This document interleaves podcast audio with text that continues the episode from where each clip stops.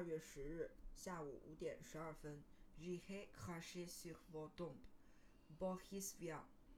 我要在你的坟墓上吐痰，鲍里斯·维昂。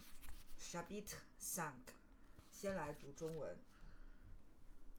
当我踏进德克斯特家的时候，我终于明白为什么要穿正装出席。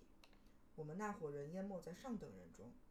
我立刻认出了那些人：医生、牧师，反正就是这类人。一个黑人仆人接过我的帽子。我注意到另外还有两个。德克斯特抓住我的手臂，把我介绍给他的父母。我这才知道今天是他的生日。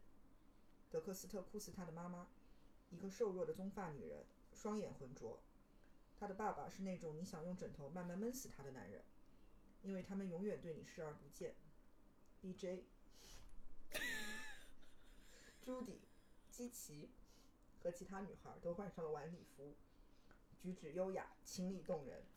看着他们故作淑女的喝鸡尾酒，或者受邀和那些一脸正经的四眼男共舞，我不由自主地想到了他们的生殖器。我们偶尔会互相抛个眼色，知道彼此都记着对方。真是可驾驶的酒精饮料。德克斯特懂得待客之道。我毛遂自荐地邀请了一两个姑娘跳了几曲伦巴，接着就开始喝酒。因为除了喝酒，我也没啥事可干。我和朱迪默契地来了一首蓝调，这让我重新振作起精神。朱迪是和我发生关系较少的女孩之一，她似乎一直躲着我。我想尽办法，也没让她的上床次数超过另一个女孩。但是我有预感，今晚我绝对不会活着从她的双腿间出来。天哪，太热了！她想带我去楼上。去德克斯特的卧室，但我不太肯定我们在那里会不会被打扰。作为弥补，我把他带到喝饮料的地方。接着，我看到一群人走了进来，我感到脑门上挨了一拳。进来的是三个女人，两个年轻的，还有一个约莫四十岁，和一个男人。可我想说的不是中年女人和男人。是的，我知道我终于找到了那两个女孩。小弟一定会在墓中高兴的辗转反侧。我抓紧朱迪的手臂，他以为我要他，于是靠过身来。我真想把他们全都放在我的床上，什么也不干，只是看着这些女孩。我松开朱迪，有意无意地抚过她的双臀，任由她靠在我的手臂上。朱迪，那两个洋娃娃是谁？你有兴趣了？嗯，卖书的老家伙。说啊，德克斯特从哪里弄来的这些美人？人家是名媛，不是郊区工人家的小太妹。你要搞清楚，丽，想和他们一起玩水，门都没有，太可惜了。到了迫不得已的时候，我想我只能另找个姑娘来替代这两位了。别兴奋成这样，老兄，他们不是本地人。他们是哪里的？普里维尔，离这里有一百多英里。他们家和德克斯特的父亲是世交，两个都是？嗯，都是。你今晚傻乎乎的，我亲爱的乔·路易斯。她们是同父同母的俩姐妹，露·阿斯奎斯和琼·阿斯奎斯。琼是金发的那个，她是姐姐，比露大五岁。她有十六了？我进一步问。十五，李安德森。你要抛下我们去追求阿斯奎斯家的姐妹双姝了？朱迪，你这个傻姑娘，那两个女孩难道没有吸引到你吗？我更喜欢男人，对不起，但我今晚要表现的规矩点儿，陪我跳舞吧，李，帮我引荐一下。找德克斯特去，好吧，我说。我他跳完了唱片上的最后两首曲子，然后把他晾在一边。德克斯特正在大厅另一头和一个轻佻的女人说话。我轻轻地碰了他一下。哎，德克斯特，好啊。他转过身，看我的眼神里带着玩笑的意味，可我并不介意。那两个女孩，阿斯奎斯家的，对吗？帮我介绍一下吧。老兄，那是当然的。跟我过来。姐妹俩惊为天人。凑近看，两人的美貌更胜我在吧台时的惊鸿一瞥。我和他们东拉西扯了一会儿，电唱机刚刚换上新唱片，我于是邀请棕发的鹿和我共跳一曲曼胡布舞。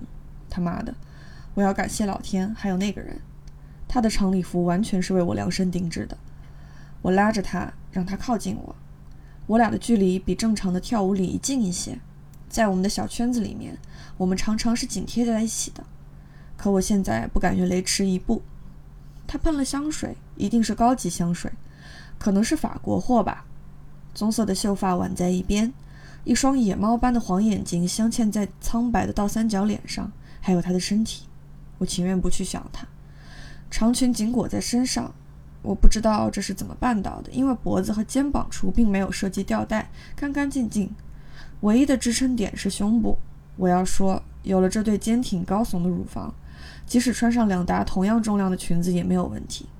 我把它微微带向右侧，透过敞开的长礼服衣襟，即使隔了一层丝质衬衫，我仍然能感受到她的乳尖触碰在我的胸膛上。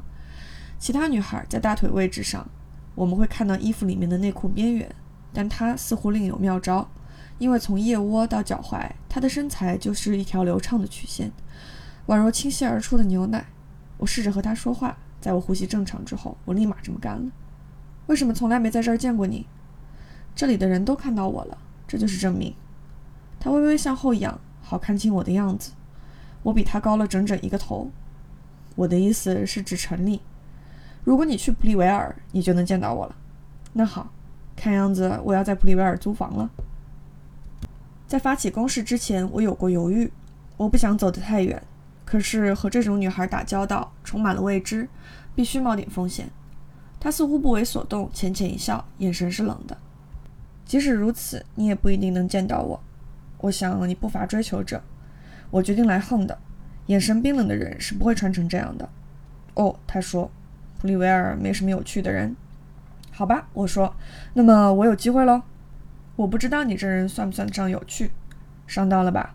不过我寻寻觅觅的东西已经在我身边了，我不会这么快气馁的。你对什么感兴趣？你还不赖，但也有可能是错觉。我不认识你，我是德克斯特的朋友，还有迪克佩奇。别的人，我知道迪克，可德克斯特这种人怪得很，他有的是钱。能让他成为一个真正的怪人，我说。照此说来，我想你也不会喜欢我们一家人的。你知道的，我们也有不少的钱。闻起来，我的脸微微凑近他的头发，他又笑了。你喜欢我的香水？爱死了。奇怪，他说。我敢打赌，你更喜欢马匹的味道，武器的机油味，或是软膏的味道。别损我了，我说。这不是我的错。如果我生来如此，如果我没有天使的外表。我讨厌天使，他说，但我更讨厌喜欢马的男人。我连鸟儿都躲得远远的。我说，什么时候再见到你？哦，我还没走呢。他说，我们还有整整一晚上，这不够，这要看你的了。他放开我，音乐戛然而止。我看着他穿梭在一对对舞者中，回头冲我冷冷一笑。可我并不会就此灰心丧气。他曼妙的身材能让国会议员精神一振。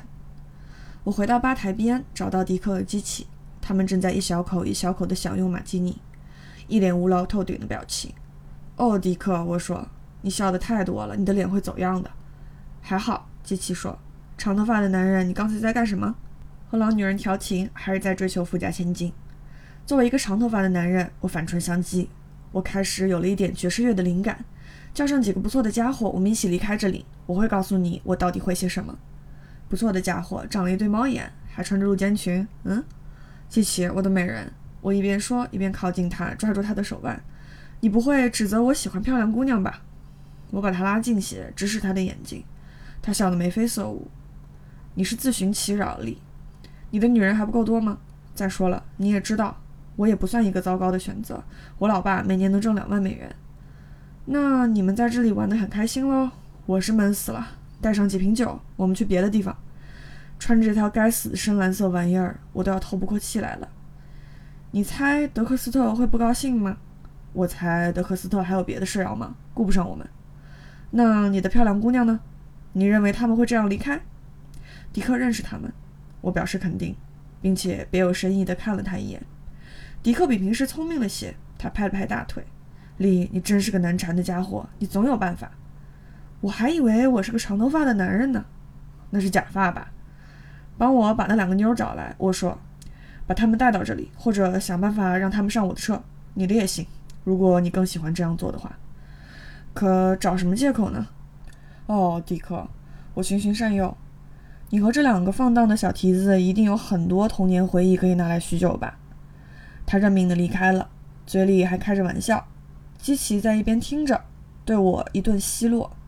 我向他做个手势，他靠上来。你，我说。找到朱迪和比尔，另外再找七八个人。我们要去哪里？我们能去哪里？我父母不在家，机器说，就我弟弟在，他快睡觉了。来我家吧。真有你的机器，说话算数。他压低嗓音：“你会干我？什么？你会干我？哦，当然。”我说：“我和机器是老相好了。”可我此时此刻就想立马干他。这时的他着实让人兴奋。他穿着晚礼服，光滑的长发如波浪般垂在左脸边，双眼稍稍斜视，嘴唇透着无邪。他呼吸急促，面色潮红，这很蠢力。我知道我们一直在做，可我这就是喜欢。没事儿的，机器。我说，搂了搂他的肩膀。在死之前，我们还要干上不止一次呢。他死死攥住我的手腕，然后走了。我来不及拉住他。那一刻，我本想告诉他，告诉他我是谁，我的目的是看看他的表情。然而，机器不是我看得上的猎物。我自认和约翰·亨利一样强壮，但我没那么容易心碎。我回到冷餐台边，问站在台后的服务员要了一杯双份的马提尼，一口气喝完了它。我要出点力，帮迪克一把。